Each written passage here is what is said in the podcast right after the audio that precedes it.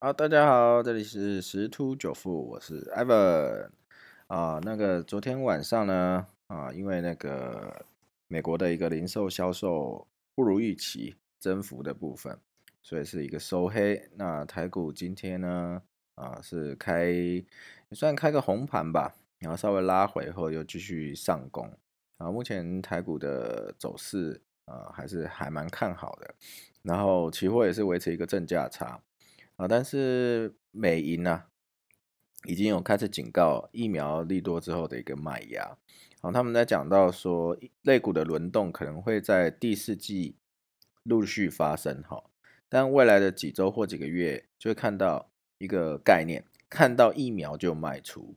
哦，什么意思呢？就只要有任何的医药公司，他说他疫苗呃很有效啊之类的。那就开始去卖卖这些股票，因为目前已经接近到完全看多，代表说就是投资人对股票的乐观情绪急剧上升，这就是这一个做头的过程。好，那我们都知道头肩顶嘛，那如果说今天做头完成，那就会做一个修正的动作。好，所以说这个大家还要居高思维一下。另外，软银的孙正义也是，哦，他现在已经开始在套现，在获利了结。在以现金为王的一个概念，啊，持有大量的现金，因为他说现在算疫苗，好像说哎还蛮乐观的，进度都还不错。可是问题是谁知道两三个月之后事情，所以他已经在为下一次疫情大爆发的呃来临做一个准备。或许下一次疫情不会再大爆发，然后全球封锁。但是万一真的来了呢？所以这是一些有钱人的一些这些资产管理公司他们的做法，他们宁愿哦将他们的风险降到最低，也不愿意把他们资产铺入在一个比较大的风险。因为如果按照年初的这种跌势，那这些大型的这些基金管理人啊、投资人啊，他们这样子资产一损失下去，一层都是一个很可观的数字。哦，所以说，如果说有听到这个节目的朋友啊，哦，可以思考一下，现在台股在一万三千四、一万三千五，甚至在一路往上挑战。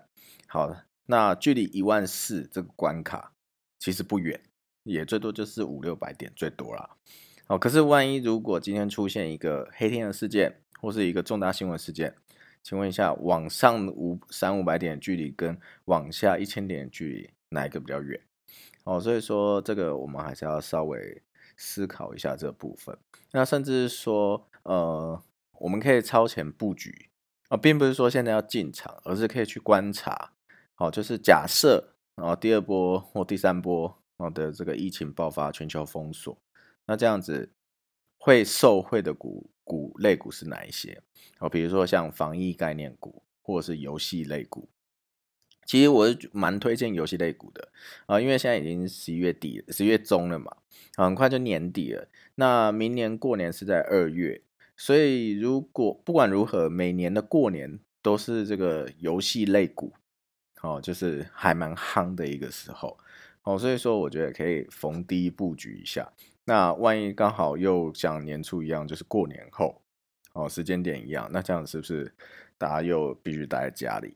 那这游戏类股相关是不是又是一个很夯的话题？啊，甚至食品股也是啊，因为大家会有，其实就像年初嘛，恐慌买口罩、囤积物资等等的，然后都会有一波的一个行情。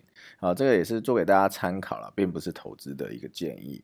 那如果是说各位听 Ivan 的节目啊，有在这个金融市场赚到钱，好，那也可以呃抖内一下 Ivan 啊，让。